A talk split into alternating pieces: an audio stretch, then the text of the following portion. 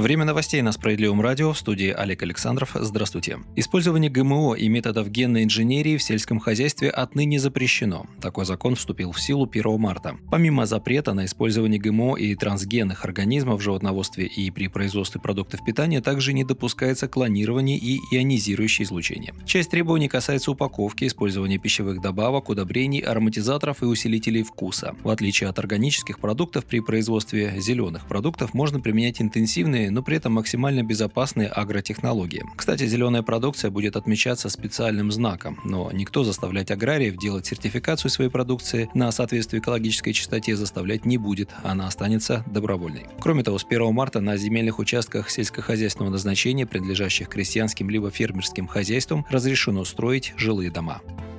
В России меняются правила трудоустройства людей с инвалидностью. Работодателям, у которых численность сотрудников превышает 100 человек, законодательством области или края устанавливается квота для приема на работу людей с инвалидностью в размере от 2 до 4% от среднесписочной численности работников. Для работодателей, у которых численность работников составляет от 35 до 100 человек включительно, квота будет не более 3%.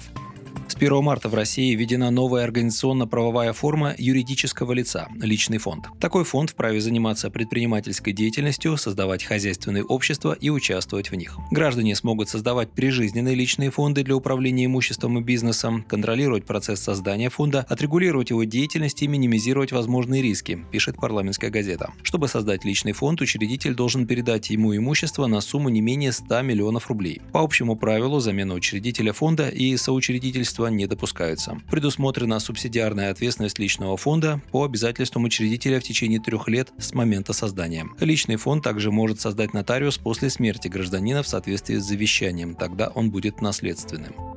Следующая новость будет наверняка интересна собственникам квартир.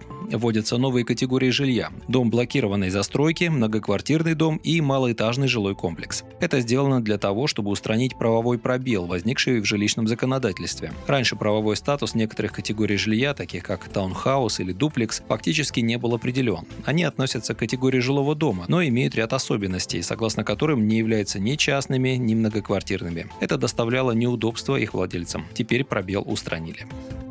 С 1 марта штраф за управление автомобилем без диагностической карты равен 2000 рублей. В течение суток с первого нарушения за последующие штрафовать не будут. Закон касается тех водителей, для которых техосмотр остался обязательным. Для автобусов, такси, учебных и грузовых машин, машин со спецсигналами, легковых автомобилей и мотоциклов при регистрации после внесения изменений в конструкцию. Также техосмотр необходим при смене владельца, если машина старше 4 лет и на нее отсутствует диагностическая карта. Автовладельцам, которые используют машину в личных целях, целях проходить техосмотр не нужно. Вы слушали новости. Оставайтесь с нами, будьте в курсе событий.